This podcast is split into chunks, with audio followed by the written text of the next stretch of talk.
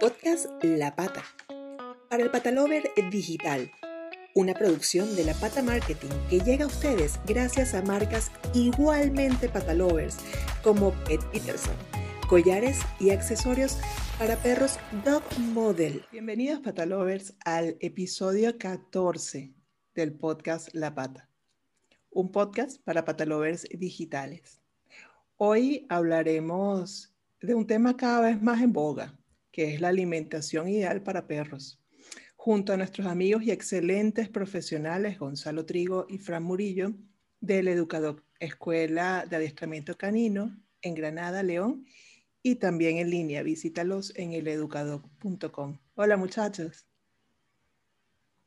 Muy buena Gaby, ¿qué tal? ¿Cómo estás? Muy Aquí bien. un nuevo, un, nuevo, un nuevo podcast, un nuevo podcast. Qué alegría, sí. entusiasmo, siempre aquí con ganas de más. Otro, otro día más, otro día más y viene tema, tema divertido.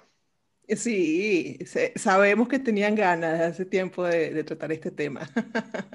Yo estoy encantado porque este es un tema donde Frank es súper especialista Ya estamos. y, y entonces me, estoy- me siento súper cómodo, ¿no? Porque tengo ahí un aval brutal. Bueno, entonces eso es importante porque quiere decir que vamos a aprender mucho hoy. Eh, justamente eh, en esta era de, de la información, ¿no? que tenemos eh, toda, toda la información al alcance de la mano, sabemos que sabemos exactamente o bastante bien cuáles son los alimentos contraindicados para perros. Todo lo procesado, harinas, azúcar, sal, sal, eh, cereales nos encontramos más que nunca expuestos a una guerra comercial, en el buen término, ¿no? Entre el pienso y la comida barf. No solo ha quedado demostrado a través de múltiples estudios a lo largo de la historia moderna del ser humano cómo los alimentos procesados afectan el correcto funcionamiento y la calidad de su organismo. Este efecto negativo también se ha comprobado en animales desde la década de los 80, cuando el australiano Ian Billinghurst creó el alimento crudo biológicamente apropiado, redescubriendo así lo que ya conocíamos acerca de la alimentación ancestral de los animales. Me refiero, claro, a la dieta BARF. Empecemos por la misma naturaleza del perro. Como animal predador que a pesar de su descendencia de los lobos y su clasificación como animal carnívoro, algunos estudios lo catalogan como carnívoro u omnívoro. A diferencia de otros carnívoros, se dice que pues, pueden adaptarse a una dieta variada. Hablemos de eso. ¿Cuál es el tipo de alimentación ideal para la naturaleza del perro? Bueno, para comenzar a introducir este tema, primero tenemos que saber eh, qué tipo de animal eh, es el perro, ¿no? Y también tenemos que eh, hacer un trabajo fuerte de filtro de la información que, que nos llega. Por desgracia, eh, Uh -huh. las grandes industrias hoy en día pues eh, eh, tienen que eh, sacar beneficios económicos de la alimentación, porque la alimentación es una industria a nivel internacional muy, muy potente y en el tema de los perros también mueve muchísimo dinero, mueve muchísimo marketing y muchísima publicidad. Por tanto, eh, hay muchísimos estudios que están sesgados y que están controlados por este tipo de industrias. Por tanto, es importante eh, tratar de filtrar y tratar de ser lo más objetivos posibles. ¿Cómo hacemos esto? Pues yéndonos a la naturaleza del perro por el hecho de ser perro, al igual que iríamos a la naturaleza del oso por la de ser oso, o a la del mapache por ser mapache, o a la del gato por ser gato. Entonces, eh, biológicamente, eh, sabemos que el perro es un, es un carnívoro, es un carnívoro. ¿Qué ocurre? Que si buscamos en la familia de los, de los cánidos y, vemos un poquito eh, morfológicamente eh, a nivel evolutivo todos los cambios que ha habido, sabemos que, por ejemplo, un oso, que entre comillas está relativamente cerca de esta familia canidea, eh, es omnívoro. ¿Y por qué, no, por un perro no, no lo es? Porque en cierto momento ¿vale? se separan. Es cierto que eh, el perro es un carnívoro, pero hay que poner un matiz. ¿vale? Es un carnívoro facultativo. ¿vale? Un carnívoro facultativo es aquel que, siendo carnívoro, puede sobrevivir consumiendo otro tipo de, de, fuentes que no sean de origen animal. En el caso del gato, por ejemplo, es un carnívoro estricto, un carnívoro obligado. En el caso del perro es un carnívoro facultativo o incluso también se llama en, en alguna bibliografía eh, carroñero. ¿vale? Y esto le faculta, por eso se llama facultativo, le faculta para poder consumir eh, cierto tipo de frutas, cierto tipo de vegetales, pero eh, sabemos que pueden sobrevivir, pero no tienen todas sus necesidades cubiertas, ¿vale? Por poner un, detalle que yo siempre se lo, comento a la, gente y a, título, eh, pues eh, a nivel usuario, ¿no? Si, no, queremos profundizar, es algo tan sencillo como eh, si tienes a tu perro delante, ¿vale? míralo, abre la boca y fíjate en varias cosas. Fíjate en, el tipo de dentadura que tiene. Esa dentadura de tu perro, los colmillos, el poco desarrollo de los incisivos y la morfología de, premolares y molares, es una morfología muy, muy, muy específica de carnívoros que es para desgarrar ¿vale? y para triturar la carne. En el caso de los, de los herbívoros tenemos, tenemos molares que son mucho más planos, ¿vale? que sirven para, para eh, machacar, por ejemplo, y para triturar esta hierba o ese tipo de eh, alimentos de origen vegetal. Este es el primer punto. El segundo punto muy importante es el movimiento. Para los que nos escuchan por podcast va a ser un poco complicado, pero para los que nos ven por YouTube será más sencillo. Los carnívoros tienen este movimiento en sus mandíbulas, ¿vale? Y los herbívoros también incluyen este otro. Ah, que, que, uno, creo que lo puedo explicar un poco, uno, uno es totalmente hacia arriba y hacia abajo en la mandíbula, mientras que el otro tiene una, una cierta rotación, ¿no? Hacia un lado y hacia el otro. Es correcto. Por ejemplo, si, si, lo, si lo, queremos eh, visualizar, una cabra tiene un movimiento ¿vale? En el que la dentadura de arriba y la de abajo, ¿vale? Se superpone la una encima de la otra y los perros, por ser carnívoros facultativos, no tienen esa capacidad morfológicamente en su dentadura. Esto nos da una idea de que a nivel evolutivo se trata de un carnívoro lo que tenemos delante, no de un omnívoro. De hecho, se, ve en, los cráneos y en el estudio eh, anatómico de carnívoros, de herbívoros y de omnívoros, esto es eh, impepinable, no hay, no hay cuestión acá, no, no podemos eh, valorar subjetivamente, no, y es que creo que es omnívoro, no, eh, lo que tenemos delante es lo que tenemos delante. Es decir, que esos estudios que, hablan como de esa mezcla eh, no, son, digamos, están errados porque lo que, lo que son es facultativos, como tú dices, es decir, que pueden sobrevivir con otro tipo de proteína que no sea el animal, pero es sobrevivir, no quiere decir que con eso tengan todos sus nutrientes. Es correcto. De hecho, si, nos fijamos en, nosotros como, humanos, nosotros sí que tenemos este desplazamiento lateral de la mandíbula. Nosotros no somos carnívoros facultativos, nosotros somos omnívoros. ¿vale? Entonces, eh, los perros pueden sobrevivir, pero no significa que tengan todas sus necesidades cubiertas. ¿vale? También por otro tipo de eh, eh, características morfológicas, el intestino, por ejemplo. Si diseccionamos un perro, tenemos un intestino muy corto, muy típico de carnívoros estrictos, a, diferencia de los herbívoros que tienen un intestino muy, muy largo y que requieren de un proceso digestivo muchísimo más largo. El pH del, del sistema digestivo de los perros, un pH entre 1 y 2, extremadamente ácido, muchísimo más ácido, muchísimo más bajo el pH que el de cualquier omnívoro, el de cualquier herbívoro. Entonces, todos esos detalles, toda esa información que es biológica, que no es no está sujeta a opinión, eh, nos llevan a pensar que el que tenemos delante es un carnívoro facultativo que eh, tiene estas características concretas. Y en base a esas bases, tenemos que empezar a pensar qué debería de comer nuestro perro. Claro. Sí, ahí yo quiero entrar, em, em, empezar con, un caso anecdótico, con, una anécdota que tengo muy reciente, entonces tengo como esa, ese ruido en la cabeza, ¿no? Que me generó. Recientemente la, perra de la, familia de mi chico presentó problemas en el hígado. Eh, ella es una Rottweiler y presentó problemas graves en el, hígado, ¿no? Tenía como el hígado graso y una cantidad de cosas. Eh, el veterinario, cuando la vio, le mandó a comer carne picada pasada por agua hirviendo con un poco de sal. Entonces, a mí me resultó muy llamativo esto cuando leemos y aprendemos tanto acerca de la dieta cruda, eh, de no cocinar los alimentos y de cómo la sal no debe estar presente tampoco, porque es algo eh, directamente del humano cuando come ¿no? y cuando cocina. Entonces, existen algunas, algunas afecciones o algunos casos eh, en los que deba recomendarse este tipo de cosas, porque lo hizo un veterinario, ¿no? Entonces, por eso me generó un poco de ruido. Bueno, en primer lugar, lo primero que tengo que decir es que yo no soy veterinario, mi, compañero, Gonzalo tampoco, por tanto estoy convencidísimo de que, de que los veterinarios cuando recomiendan algo lo hacen con, conocimiento de causa y lo hacen con, con, la, con, la, facultad que les, que les predispone, pues eso, es el hecho de ser, de haber estudiado ese tipo de esa carrera, ¿no?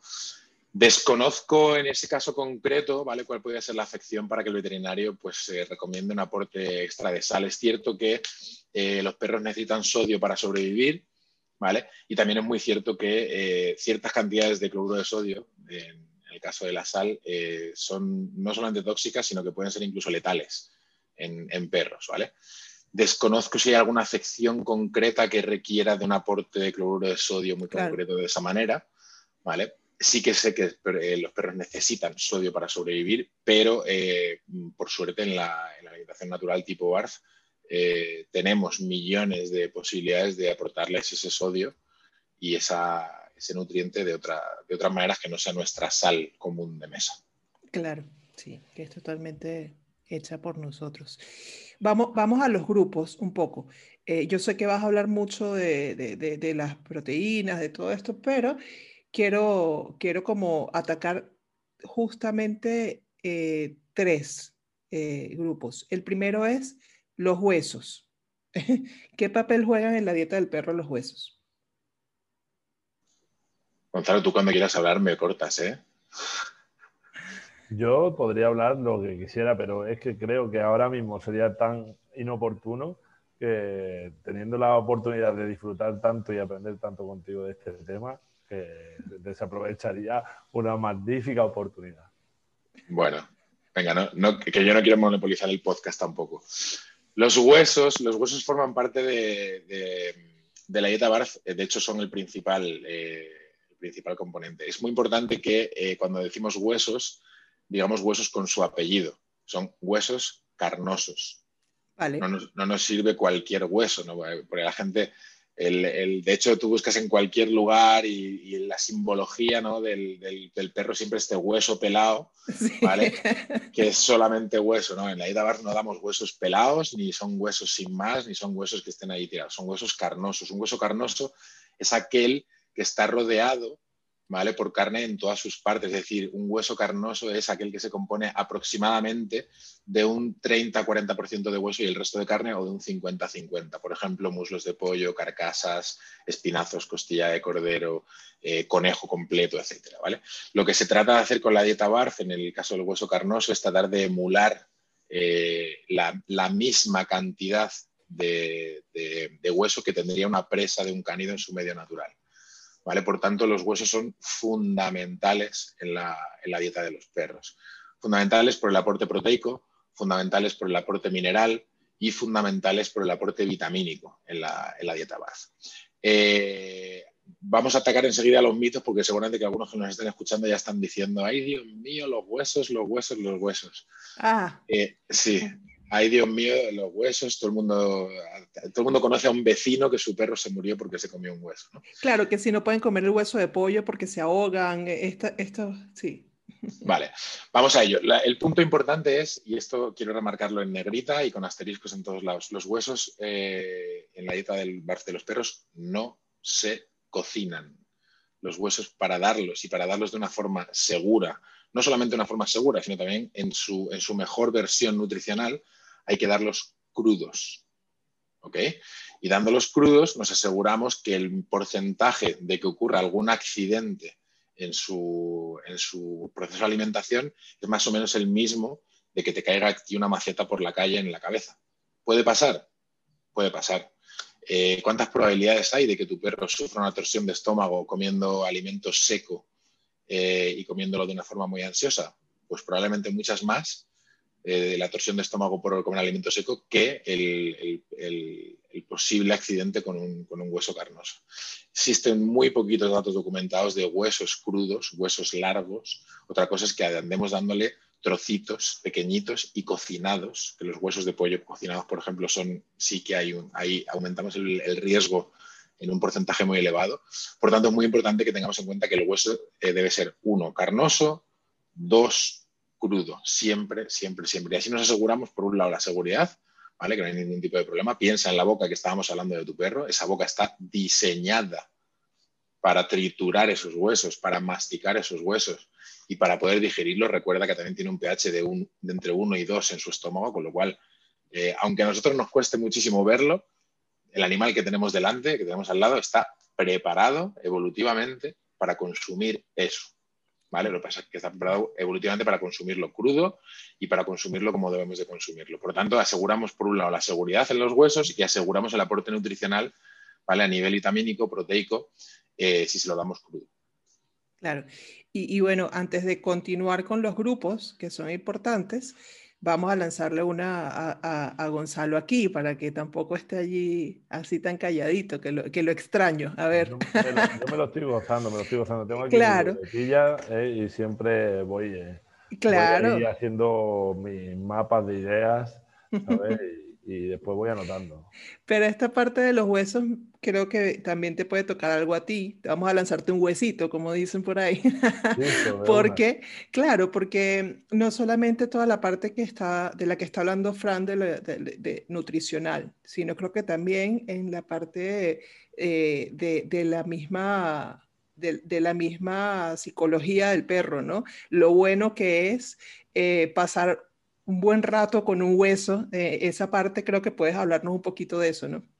Claro, mira. Eso también es salud. Eh, gracias por la pregunta, ahí bien dirigida, ¿no? Como, como bien dice Fran, nosotros no somos veterinarios. Eh, yo la verdad es que soy de letras, ¿vale? Ni siquiera soy de, de, ciencias, como siempre se hacía aquí en España la división de letras y ciencias. Sí. Y y lo que somos somos entrenadores y nos apasiona. Lo que pasa es que como somos muy frikis, pues nos gusta investigar muchas veces de más, ¿no? Y nos gusta mucho meternos en, en, diferentes, en diferentes temas que pueden aportar un montón. Y es cierto que el tema de la alimentación a nivel eh, comportamental y a nivel de salud emocional puede ayudar mucho a un perro. Mm. Hay muchos perros que sufren problemas de estrés, hay perros que sufren problemas de ansiedad, hay perros que sufren eh, problemas de concentración.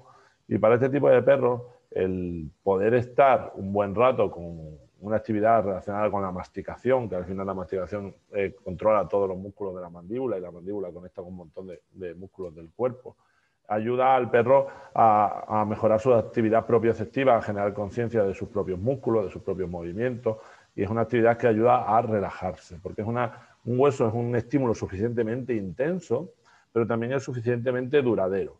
Y por lo tanto, para perros que tienen problemas de concentración, problemas de ansiedad, eh, problemas de estrés, les ayuda a estar en una actividad eh, reforzante, una actividad divertida, en algo que disfrutan durante bastante, bastante tiempo. Y es que precisamente estos perros que tienen problemas de estrés crónico, que generan problemas de ansiedad, al final lo que acaba pasando es que en su organismo generan una reducción de los niveles de serotonina. y eso eh, lo que hace es que le dificulta mucho eh, los momentos en los que eh, son felices, por decirlo de alguna forma, porque la serotonina es la hormona que se encarga de regular pues, todo, todo esto. ¿no? Entonces, el poder aportar a través de la alimentación estímulos suficientemente intensos y suficientemente duraderos, como puede ser un hueso carnoso, le ayuda a muchos aspectos. Por uno, a ganar actividad propioceptiva, por otro, a concentrarse durante un buen rato en una tarea tan sencilla que, sea comer, pero que hay perros que son incapaces ni siquiera de concentrarse en comer. Comen, se van, vienen, comen otro poco, se van, vienen, ni siquiera son capaces de concentrarse en algo tan básico como es la alimentación. ¿vale? Le pueden ayudar a gestionar situaciones también bastante hostiles, como puede ser la llegada de alguien a casa, eh, eh, momentos en los que hay demasiada sobrecitación eh, entonces, tenemos un, yo creo que la alimentación aquí aporta muchísimo también a nivel conductual, a nivel de aprendizaje y a nivel emocional, porque en este caso, hablando de los huesos, se convierte en un estímulo que puede ser suficientemente intenso y suficientemente duradero y pueda abarcar que aspectos como la concentración del perro se vaya cada vez agrandando más y más y más. Y la concentración es algo base para los procesos de aprendizaje. Por lo tanto, saber utilizar también la alimentación como una herramienta que nos ayude en cualquier terapia del comportamiento, pues eh, es otro recurso más que tenemos que utilizar, que tenemos que conocer y que sería bueno implementarlo. Claro. Sí, al final es salud en general. Eh, eso se, impacta todo, digamos, impacta eh, sin duda la parte emocional y la parte cognitiva y todo, todo lo que involucra el organismo del perro. Eh, siguiendo con la parte de los nutrientes, ¿cuáles son las mejores proteínas para los perros? Sabemos que es el animal, ahora queremos como entender un poquito, ¿no? ¿Cuáles son las mejores? Pues es que, sinceramente, esta pregunta se responde muy fácil. Todas aquellas que tengan origen animal. Listo. Ya está. Las proteínas, las proteínas que necesita nuestro perro, todas son, todas, eh, son interesantes. De hecho, tenemos aportes, eh, podemos tener aportes proteicos eh, con, otros nutrientes que no sean de origen animal, pero en el caso de nuestro perro carnívoro facultativo, las proteínas que más vamos a buscar son las proteínas de buena calidad y proteínas eh, de origen animal. Aquí sí que podemos hacer una parte, ¿vale? Podemos, digamos, ¿cómo se dice? No me sale la palabra ahora. ponerlo al lado de las croquetas, del alimento procesado, del pienso. En el caso del pienso, las proteínas, ¿vale? Ah, dependiendo también del pienso, no quiero yo Sí, o sea, nosotros somos muy pro alimentación natural, ¿vale? Pero también es importante que tengamos en cuenta que algunas, muy pocas es cierto, pero algunas eh, marcas de alimentación de pienso sí que tienen eh, estándares de calidad altos. No tantos, por supuesto, como los de la dieta BARF, pero por desgracia la gran mayoría pues utilizan proteínas de origen vegetal, utilizan proteínas de baja calidad, utilizan eh, procesos de extrusionado, y estos son todos los piensos, para poder diseñar estas croquetitas tan pequeñas en los que, según ellos, hay tantas cosas, tienen que someter a los nutrientes a, unas temperaturas altísimas, eso es lo que se llama proceso de extrusionado, y deshidratarlos completamente. ¿Vale? Entonces, esas proteínas en, sus cadenas eh, químicas se destruyen, ¿vale? Se, desnaturalizan y pierden muchísima calidad de la proteína en el proceso de... Entonces, Ok, ya. Es que te habías quedado como sin audio, pero fue muy breve. Listo. Ahora, ¿ahora me escucháis? Sí, sí. Vale, ok. Perfecto. Entonces, como decía, el, proceso de extrusionado es un proceso que altera muchísimo estas cadenas proteicas, ¿vale? Y con la dieta BARF, al no tener ningún tipo de procesamiento, eh, sobre todo eh, a nivel de cocina, a nivel de temperatura, esos alimentos, esas cadenas proteicas, se expresan y se otorgan al perro directamente. Por ejemplo, voy a, voy a meter más cosas aquí, eh, que es el tema de la, industria, ¿no? La industria y el, favorecer el, consumo a través de, productores locales, ¿no? Cuando tú compras pienso, al final eh, estás... No me quiero meter demasiado en esto porque si no vamos a hacer un podcast de cuatro horas, pero en el caso de, de dar Barth, yo, por ejemplo, a título personal, tengo un carnicero en, un pueblo de aquí al lado. Eh, la carne viene del, matadero directamente a la carnicería y de la carnicería a mi casa. No hay nada de procesamiento, no hay productos químicos de por medio que, alteren esas cadenas proteicas. Y también nos podríamos meter que es cierto que en la industria cárnica puede, puede haber muchísima crítica a la hora de cómo se eh, alimentan los animales que consumimos. ¿no? Pero bueno, eh, estoy convencido que en el caso de, las proteínas, que la pregunta iba por ahí, eh, con la barfa aseguramos unas cadenas proteicas muchísimo, de, muchísima mayor calidad.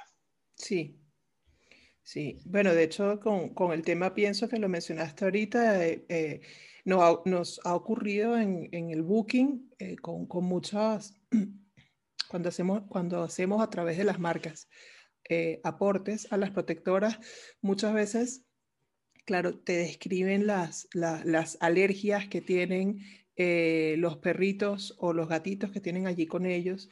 Y, me llama mucho la atención que siempre piden, eh, cuando son cuadros alérgicos, piden mucho de conejo, porque entonces de alguna forma eso, eso, eso es como lo, lo, indicado, siendo el caso de, de, pienso para, para estos perritos que tienen eh, alergias. Sobre, sobre esto hay, hay, una cosa muy interesante, que es que em, se ha definido casi siempre el pollo como un alérgeno natural en el perro, y esto me parece increíble, que digan, no, el pollo es un alérgeno natural en el perro. Y, mira, es que yo tengo este perro y le doy pienso de pollo y fíjate cómo tiene la piel. Y yo digo siempre, ¿por qué no probamos con pollo de verdad? Claro. ¿Por qué no probamos con, con pollo pollo? Y os sorprenderíais la cantidad de perros que diagnosticados de alergia al pollo eh, provenientes de pienso, cuando le das pollo, pollo, eh, resulta que no tiene ningún tipo de alergia, que no era, no era alergia al pollo, era alergia a alguno de los múltiples componentes del pienso. Por no hablar del porcentaje de cenizas que está permitido utilizar en el pienso. Todo el mundo que nos está escuchando, que dé la vuelta a su pienso, ¿vale? Y que mire el porcentaje de cenizas. ¿Vale? En la, Comunidad Europea se permite un porcentaje de cenizas. La ceniza es los restos de la combustión ¿vale? Por extrusionado. Y se permite el uso de cenizas en, los piensos, incluso en los de calidad premium. Mm. Sí, muchas veces la solución a todo está en, leer por detrás los ingredientes y todo. Eh, en la parte de, que también forma parte de, la dieta BARF, eh, en unas pequeñas cantidades, pero y que, también hay ahorita, sobre todo en verano, vemos como para refrescar a los perritos le da mucho el tema de, las frutas y, los vegetales que forman parte en alguna cantidad de la dieta BARF. ¿Cuál es el papel de los vegetales y las frutas en la dieta del perro? Sabiendo que no son evidentemente para nada lo principal. Venga, pues vamos a por ello. Antes de, antes de meternos en, ese punto, eh, describiros cuatro grandes grupos que igual han quedado un poco ahí en el aire. Hay cuatro grupos de alimentos en la dieta BARF huesos carnosos, que hemos hablado de ellos, carne magra, eh, písteras y el último vegetales y frutas. Por dar un porcentaje para que la gente se pueda ir eh, familiarizando con esto, el porcentaje de cada ración de estos cuatro grandes grupos son 60, 20, 10, 10. 60 hueso carnoso, 20 carne magra, 10 vísceras, 10 vegetales y frutas. Estos porcentajes son 100% ajustables a las necesidades del perro, a la etapa de desarrollo del perro o a las necesidades eh, que tenga el perro mm, por cualquier tipo de trastorno, patología o similar. ¿vale?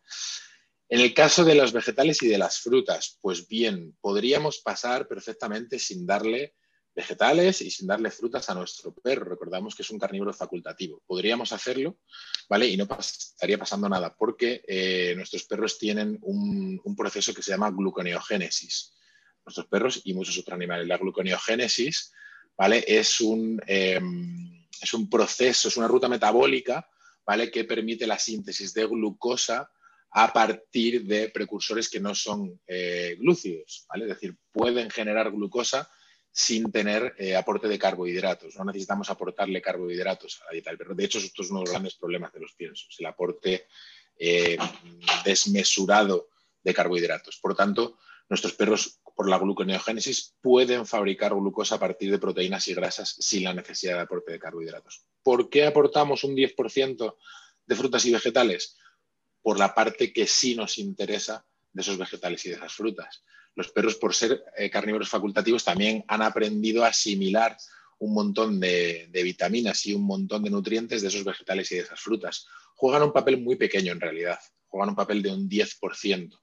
¿vale? Y, tenemos que tener en cuenta que la parte más importante quizás sea la fibra, ¿vale? El otro día me hacían una pregunta muy interesante que, bueno, acabé contestando de aquella manera y me decían, ¿cómo le darías fibra a un perro si no le das frutas y vegetales? Siendo la fibra, por ejemplo, la fibra insoluble, por supuesto, una, fuente muy importante que necesita tu perro. Y, y cómo los perros o los canidos en el medio natural obtienen fibra si no comen vegetales y frutas porque los, lobos, eh, por ejemplo, por, poner el ejemplo más cercano, no están debajo del árbol del manzano comiendo manzanas, están persiguiendo al, corzo, están persiguiendo al corzo. Pues la fibra la obtienen a través del pelo, mm. A través del pelo de sus presas, por ejemplo. Entonces, la, la fibra que a nosotros nos interesa darle a nuestro perro, podemos también darle modelo presa, por si alguien quiere buscarlo de modelo presa. En el modelo presa se le da la presa completa ¿vale? Con, el pelo, con la piel y con todo. Si no queremos hacer esto, ¿vale? La fibra insoluble, que es la que nos interesa para nuestro perro y que es la que está presente en, vegetales y en frutas, eh, se la podemos aportar, por ejemplo, con, el, con, tomate, se la podemos aportar con, la, parte que se llama integral de los cereales. En, en Latinoamérica se llama, le llaman eh, cascarilla, creo que es, creo que le llaman cascarilla algunos cereales, evitando maíz, trigo y soja, nos pueden ayudar a aportar esa, fibra insoluble, ¿vale? Y eh, incluso la celulosa también nos puede ayudar. Pero bueno, como forman un, porcentaje muy pequeñito, que es ese 10%, eh, lo que haremos es aportarle frutas incluso que le gusten, evitando eh, aguacates, uvas y similares que pueden, pueden ser tóxicos en grandes cantidades. Y está muy bien, como tú bien decías, ahora que llega el verano, prepararle, ¿por qué no?, un zumo estupendo a nuestro perro, incluso congelado dentro de un juguete que podamos rellenar y que se tome un helado contigo. Eh, pero si ese helado puede tener algo de carne, pues siempre mucho mejor. Claro, sí, al final eh, la, técnica para preparar esos heladitos es colocarle algo que le nutra y que le guste mucho. Puede ser cualquier, incluso proteína, proteína eh, animal. Pero bueno, que mientras que va lamiendo, refrescándose y está además buscando el premio que está en el centro, ¿no? Así es, así es. Aparte, como bien decía Gonzalo con el tema de los huesos recreativos, en, la BARF uno de los beneficios no nutricionales es la parte estimulativa. Es eh, todos aquellos que, empiezan a darle barza a su perro, eh, se quedan durante minutos y minutos mirando cómo come el perro porque por, fin ves al perro disfrutar mientras come, ¿no? O ese primer momento que le das su primer huevo entero con su cáscara y todo y el perro parte el huevo y es alucinante. Es, muy divertido porque es, muy estimulante para ellos.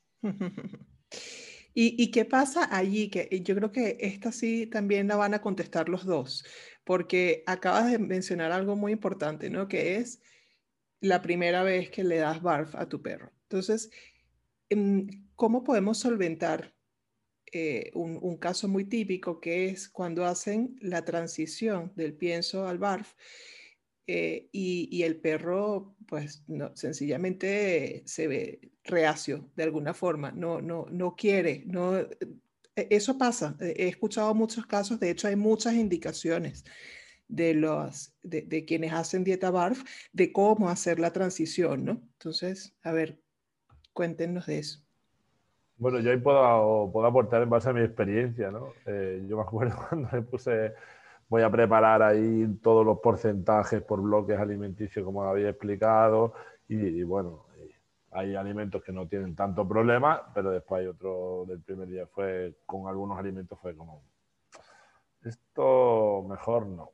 me acuerdo del pulmón, era imposible, no, no, no lo querían, ¿no? Y yo ahora estos días estuve allí en casa de Fran y lo veía ahí cortar el pulmón y ver cómo se lo comen sus perras y dice, es un, es decir, todo lo nuevo en un principio, yo, en base a mi experiencia, lo que he visto es que hay alimentos, por supuesto, que son mucho más fuertes, como el hígado, el pulmón, eh, que de primera, si no estás acostumbrado, es como si llevas toda la vida comiendo eh, una dieta mm, X, ¿vale? Y te ponen un alimento súper fuerte, como puede ser queso cabrales, ¿no? Nunca has comido queso y ahora de repente te pongo queso cabrales y no es que diga, no, es que el queso cabrales es malo, ¿no? Todo lo contrario, tiene premios al mejor queso del mundo durante un montón de años, ¿no?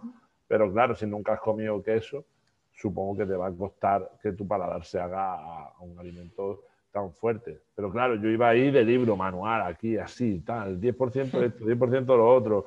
Eh, y lo ponía y ahí hay alimentos más suaves, como es el pollo, que tú veías como un cachorro de tres meses cogía la carcasa y hacía clac, clac, clac, clac, clac, y la trituraba y en 10 segundos la tenía y después el hígado que decías, ay, mira, que es súper ligero, que tal, o que no tiene, que a la hora de morderlo es mucho más fácil, le veías, le veías eso. Entonces yo supongo que ahí el proceso pues tiene que ir poco a poco. Es decir, si nunca has comido queso y te pones a comer queso cabra desde primera, seguramente vaya a generar un rechazo en ti el queso pero a mí me pasó. Cuando era pequeño no quería queso y ahora me encantan todos los quesos.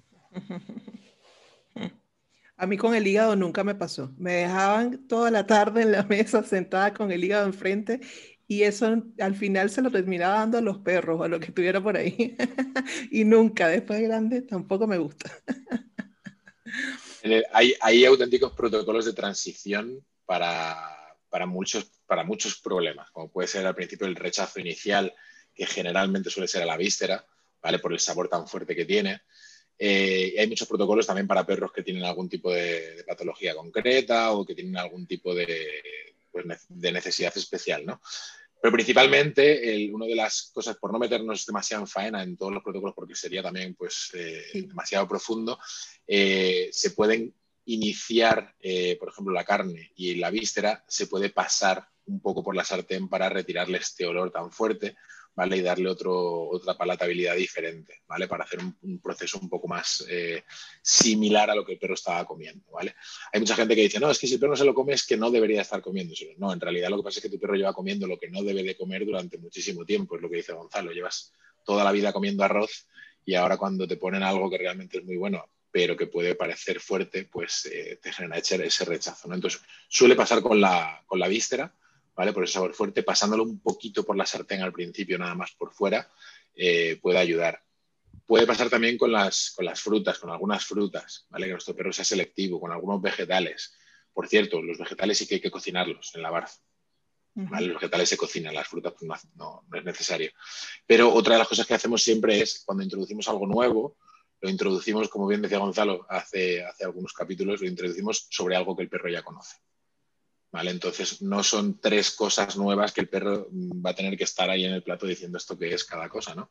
Sino que simplemente vamos introduciendo poco a poco algo nuevo, algo nuevo en, eh, en el resto de alimentos que ya conoce Pero Si ves un plato de dieta barf, eh, te llama mucho la atención es muy llamativo porque está todo lleno de colores, eh, son cosas diferentes, entonces no deja de ser estimulante y, hay que intentar siempre que nuestro perro pruebe. Es como con los niños, ¿no? Es que mi niño no come verduras y por eso le doy todo el día esto. Bueno, eh, ¿por qué no sigues intentándolo? ¿no? Estimúlale, enséñale otras cosas, hay otros colores, otros sabores, ponle algo nuevo de repente en ese plato que él ya conoce de espaguetis, ¿no? Entonces con los perros es un poco, es un poco similar en este caso. Sí, yo, yo tenía un, un veterinario que, que, siempre me decía y me daba mucha risa, me decía que los perros, cuando, cuando llegábamos, porque a lo mejor había una específico que eh, era un tema con la comida, entonces de repente cuando se le cambiaba o algo, entonces decía no, y, o cuando teníamos que darle menos cantidad también porque eh, eh, tenía temas de sobrepeso, entonces había que disminuir un poquito porque estaba comiendo de más, etc. Entonces, recuerdo que, que, nos decía, eso es pura manipulación, como los niños. El perro va a comer al final, sí o sí, o sea, porque él sabe que, que tiene que comer que tienes que irlo trabajando, pero decía que también manipulan mucho, que ellos como que te voltean a ver y dicen, no, eso no me lo va a comer.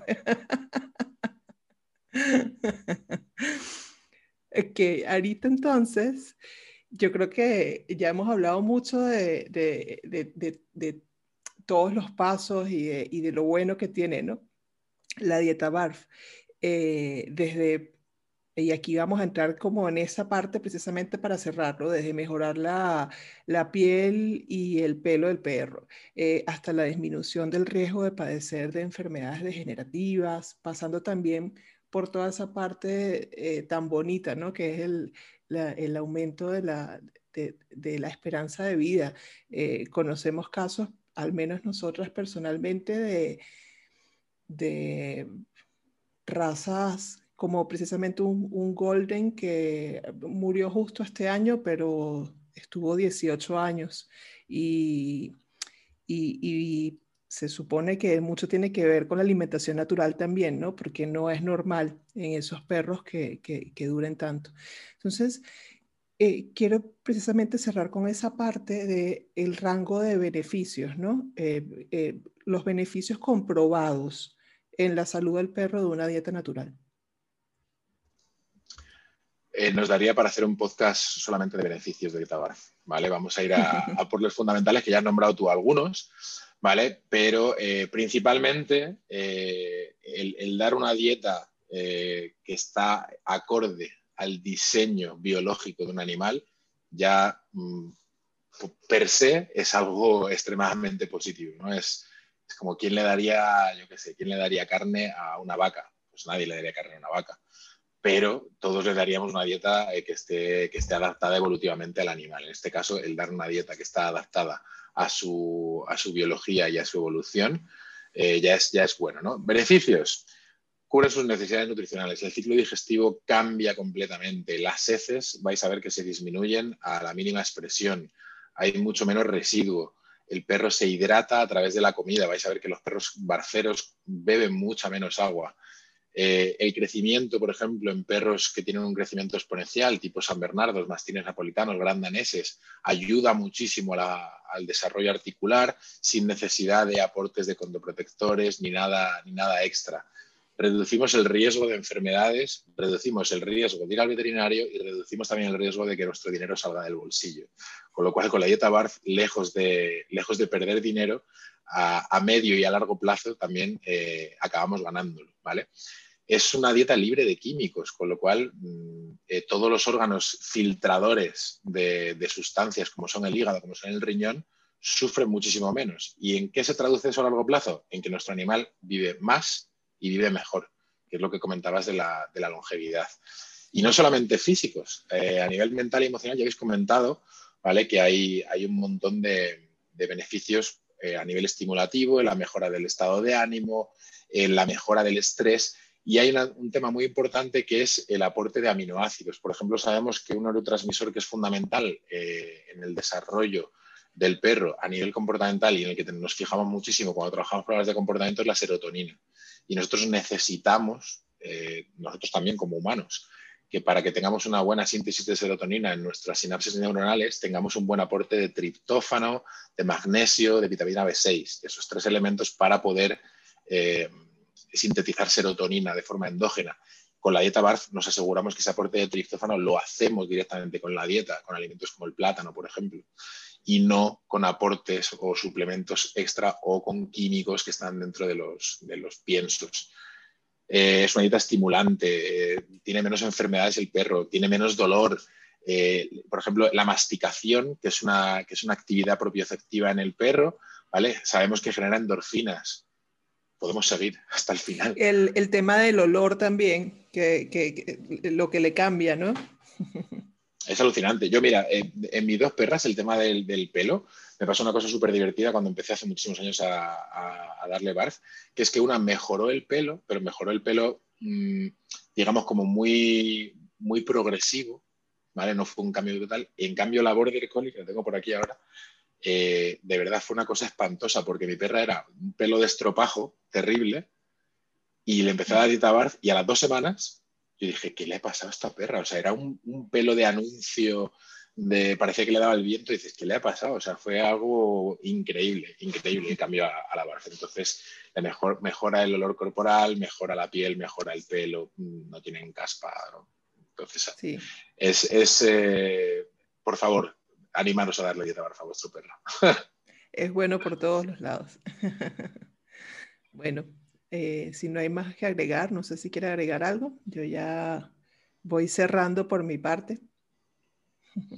Genial, pues nada, decir esto, decir que, la dieta BARF es eh, la dieta que tu perro necesita, ¿vale? Que evolutivamente tu perro es un carnívoro facultativo y deberías de tener eso en cuenta y que huyas de mitos, de anuncios en la televisión, porque recuerda que en los años 70 eh, y 80 un buen amigo mío de México me enseñó un, anuncio eh, que en México eh, recomendaba el consumo de cigarrillos por parte de ciertos médicos. Entonces, lo que ves en la tele, muchas veces, 30 años después, te das cuenta de que era una barbaridad. Así que no lo dudes y dale dieta a tu perra. Sí, yo la verdad que siempre me encanta escuchar, ¿no? Aquí tenemos la suerte que Frank es una persona que es un apasionado de, la dieta bar. También entre nuestros colaboradores tenemos siempre desde México Robán Aguilar, que colabora siempre con nosotros, también una de las personas allá en México que, más controla el tema y siempre está dispuesto a, hablar sobre ello y, y, siempre me quedo así embobado escuchándolos hablar, ¿sabes? Y porque realmente es una cosa que a priori tiene mucho sentido común, pero que realmente cuando más profundizas te, te vas dando cuenta de, de, todos esos beneficios.